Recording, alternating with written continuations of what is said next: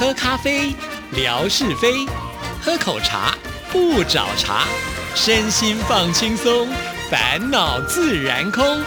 央广即时通，互动更畅通。亲爱的听众朋友，大家好，欢迎收听今天的央广即时通，我是谭志毅，很开心今天是生活美学的时刻，文哥来了，文哥你好，Hello Hello，志毅还有所有央广即时通的听众朋友，大家好，收听央广即时通，生活好轻松。上一次我们节目当中播了就是庙跟寺的这个不同啊，呃，一开始的时候我在预告节目，我们的天马老师呢就猜了一下啊，哎，我就觉得大家对这个话题是非常有兴趣。的，但是我相信听了以后，他会觉得说：“哇，原来这么的深奥，确实是如此啊！原来有这么多不同的名称，然后拜什么样的神，还有这么多的神，真的是还蛮蛮有趣味的，真的，真的，真的。我们今天今天是不是要延续这个话题？哎呀，OK，好，我们是有如神助，虽然离明年的金钟奖还蛮远的，不过是这样子的，就是说，呃，我我我前一阵子啊，听过一个。灵媒啊，这这灵媒很有意思啊。他讲了一段话，我听了之后呢，觉得哎，讲的蛮有道理的。他说我们这人呢，就好像是一个电灯泡一样，嗯，但是呢，电灯泡呢就就架在那个地方，或者拴在那个地方就不会动了。可是我们每一个人啊，都是呢会走路的电灯泡。人形体是电灯泡的那个玻璃球，嗯，但是呢，我们的灵魂啊。是电灯泡里头的钨丝啊。那如果说呢，你灵魂越强壮的话呢，那你的这个灯呢就会越亮。然后，因为我们人不是像灯灯泡，我们刚刚讲过，就是拴紧在那个地方的，它到处走啊，到处去照亮人群。可是话又说回来了，电灯泡固然是如此，但是电灯泡呢，还是要到。我们在台湾讲叫台湾电力公司，哈，在中国大陆讲呢，像我们的魏红小姐，我们的大小姐啊，她也是电力系统出来的，不晓得那个应该叫做什么供电系统啊，还是要去充电啊，所以呢，人必须要跟神来借接，那到什么地方去呢？到刚刚这个呃志毅讲的，我们上个礼拜讲说呢，佛教叫做寺啦。安啦，或者是呢，我们讲呢，电啦等等的宫啦、庙啦等等的，就去充电啊。所以今天呢，想跟朋友们来聊一聊啊。我们到了庙宇去之后，一定会烧香。我们说烧香拜佛 啊，这两个是 上联对下联配在一块儿的啊。但是随着这个环保意识越来越抬头，其实。拜佛也不见得是烧香了啊，其实，在台湾有有不少的庙宇啊，尤其是在过去的这个时间里头，其实已经累积了很多忠实的信徒了，而且呢，跟整个城市的一种作息形态呢，紧紧的连接在一起的一些比较有分量的庙宇，就台湾来说呢，他们也开始。没有烧香了啊！但是话说回来，没有烧香是一般进去参拜的人没烧香了，就他们礼佛，也就是这些庙宇的执事呢，在礼佛的时候呢，还是会焚上清香啊，代表呢人跟天之间的一个连结啊。所以，我我觉得今天呢，或许我们可以从各种不同的面向来聊一聊，烧香一定要有一个香的，嗯。啊，那我不晓得志毅有没有观察过啊？在你的印象中，香炉大概有哪几种造型？对，像我之前去的庙宇，行天宫应该算是最多了，这个最香火鼎盛的。早年的时候，他们这个香炉呢很大哈，因为要让很多人可以去插这个香嘛哈。它是一个圆形的，是走三个角的那一种啊。对，一一般来讲啊，大概大概香炉我们看到都是那种。圆形，然后呢，三只脚呢立下来。对，那有人讲的说，这个三只脚啊，代表的是什么？代表的说天地人叫做三才 哦。这个三个要素呢，联合在一块儿。那事实上呢，人在拜拜的时候啊，我们说呢，上香的时候也是天地人的一个形状，也是三足鼎立。一足是什么？我们双手合十的时候，那一炷清香握在手上，它上达天听，所以呢，这是天。然后他们说呢，我们的左脚呢就是地，我们的右脚呢就是人啊，也是天地人。那天地人结合香炉的天地人三只脚啊，这有意思。那您知道吗？呃，去拜拜，我们要先拜这个天公，对，啊。拜玉皇大帝啊，先先跟老大 神界的老大哥呢打打打声招呼，说 “hello”，哎，我来了啊，我准备拜里头的这个主神，所以呢，一定要拜个天公。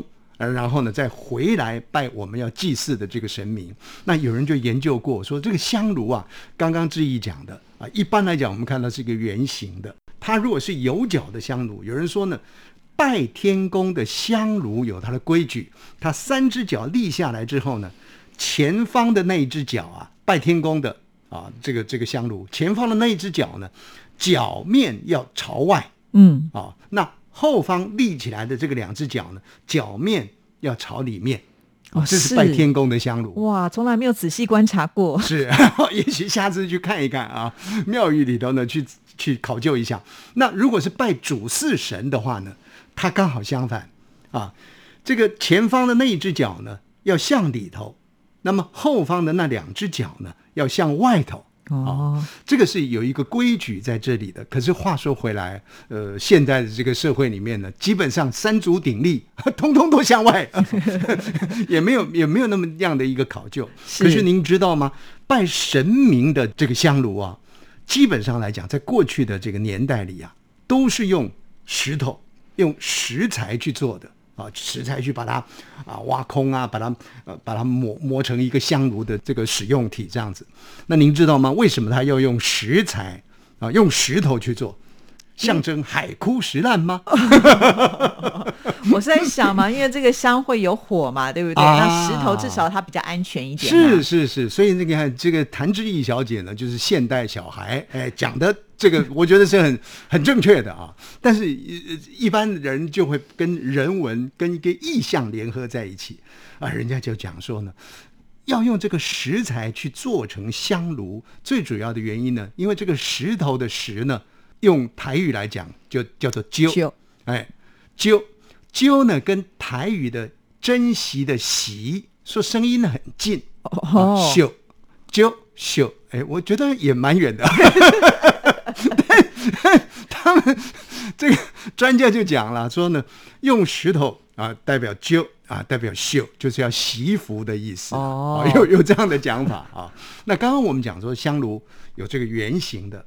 那香炉呢，也有方形的啊，长方形的，大概没有那种正方形。我觉得正方形那个美感就没有。是我有看过长方形的。然后呢，还有一种呢，就是八卦形的啊，八卦形的香炉，一般来讲我们比较少。对我好像比较没有看到。对，那一般的庙宇里头呢，大概就是圆形的啊。那一般的住户人家呢？大概也是圆形比较多，可是可是有些庙宇呢也有长方形的。但是后来呢，我看了一些资料很有意思，说拜神佛啊用圆形，那代表的另外一个象征的意涵叫做呢学神佛的圆融哦。那如果是在家里头呢供奉祖先的话呢，基本上用方形的，用长方形的这个香炉，代表什么呢？代表说祖先呢告诫这个子孙呢，我们做人要方方正正的。哦，那我不晓得您您府上有用香炉？以前小时候家里有有，那那个香炉它是圆的，就圆的，没有角的那种，就是放在桌上的那种。是，我我我们家供奉祖先的也是圆的。嗯，但你要知道，这个香炉啊，要配神明啊，那香炉不能比神明还大。那其实这个从美学的角度上来看也是合理的。是是，你香炉比神明还大，那那这算什么呢？但是呢，有人讲了说呢。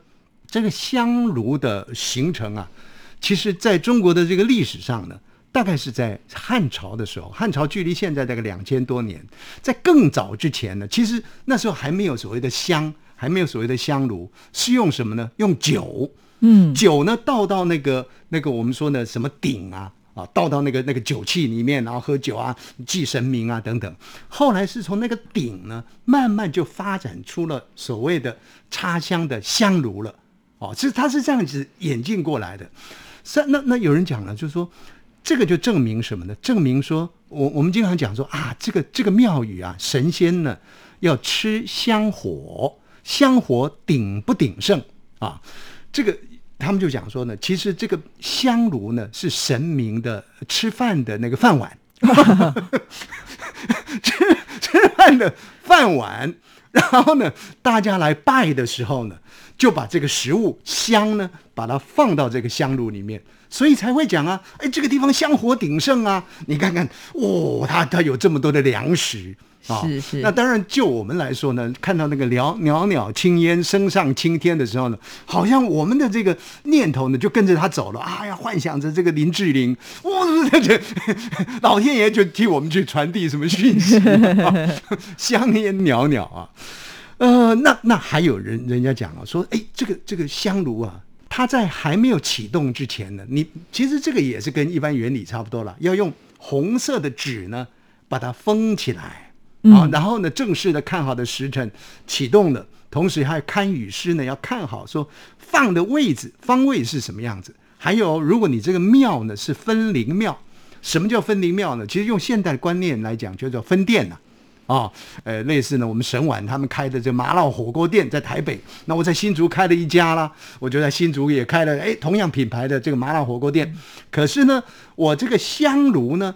就必须要取总店的一些香灰放到我这个炉子里面，啊，代表一种传承哦。所以这个谈到香炉呢，这个话题呢，这个很有趣了啊。那那我我我们知道这个台湾的不少庙宇啊，我们刚刚前头讲过的，其实。呃，不管是疫情时代啊，或者是在疫情更早之前，我们说我们一般台北都会人，像很多中国大陆的好朋友到台湾来，呃，他们说呢，哎，想去拜拜，想去了解台湾的宗教文化，那我们就说，哎，可以到行天宫去，可以到这个龙山寺去啊，这个是台北呢这个最有名的这个观光客去的庙宇。哎，对，那一般的信众当然也会去了，是，但是我们就这个行天宫来看的话呢。其实，呃，好长的一段时间呢，恐怕也有六七年、七八年，甚至十年左右。差不多，他已经呢就不再由香客呢来上香了。对啊，他已经取消了这个香炉了啊。当然，他们他们里面的这个奉祀人员呢，他们还是会上香，不过就单做的一炷香。那最主要的原因呢，就是来自于环保的因素。对。当时我记得庙宇的口号是说“心诚则灵”啦，但是对很多人来说呢，还是不习惯，总是觉得好像手上没有那一束清香哈，就不知道该怎么拜拜。对啊，对，确实。听众朋友将来有机会到台湾来啊，因为又恢复如果两岸交流啊，有旅游的这个机会再来的时候呢，那个行天宫的地下道。就是算命街，对啊，算命一条街 哦，这个好多的这个命相师啊，有什么算鸟卦的啦，啊，有时候有合八字的啦，有算那个龟卦的啦，等等的啊，这算命一条街。那么除了这算命一条街是特色之外呢，你要进入这个庙门之前呢，哎呦，还有好多的这个我们讲的老太婆吧，啊，姑且这么说了啊，也上了年纪的这个呃老年妇人呐。他们在卖一些东西，卖香，这是一个；还有卖那个米糕，米糕啊，米糕呢上面当然要放龙眼，对啊，这个啊，呃，还有卖那个呃香花的，是这个这个很有特色啊。不过后来他开始就是规定说，啊，那我们这个庙宇呢不再用呃这个香的时候呢，哇。当时呢，就就一些关怀社会的人士呢，就说：“那这些人的生计怎么办呢？”啊，但是这个事情呢，也就过了那么多年的一个时间了啦啊。那那个特色呢，就消失了。但是现在这个算命一条街啊，还是继续存在着。不过也因为呢，没有上上香的关系，其实我现在到行天宫去拜拜的时候，哎，觉得。我们闽南话讲“改丢改丢”，就觉得不习惯。哎，好像也没，因为他也不让人家放贡品，对，所以整个供桌呢也都撤掉了。哦，然后你又觉得说，好像我到谭志毅家，不，谭志毅到我家什么都没带来，这哪是这个成成礼数呢？所以我还曾经看过，就是有那种很虔诚的信徒啊，自己还是带了这个贡品，就拎在自己的手上这样子拜，哎，是是，我就觉得这个也是很了不起，他就捧在手上，对对对对对对对。那谈到到庙宇去，日本人更特别了啊，去了庙宇之后呢，还要先。哎，拍三声！以前我们日语同事呢告诉我说呢，这拍三声啊是叫这个神明呢，你赶快起来，我来了。这应该是开玩笑的吧？很有意思。好，有机会我们再来好好跟听众朋友做分享。谢谢文哥，谢谢，拜拜。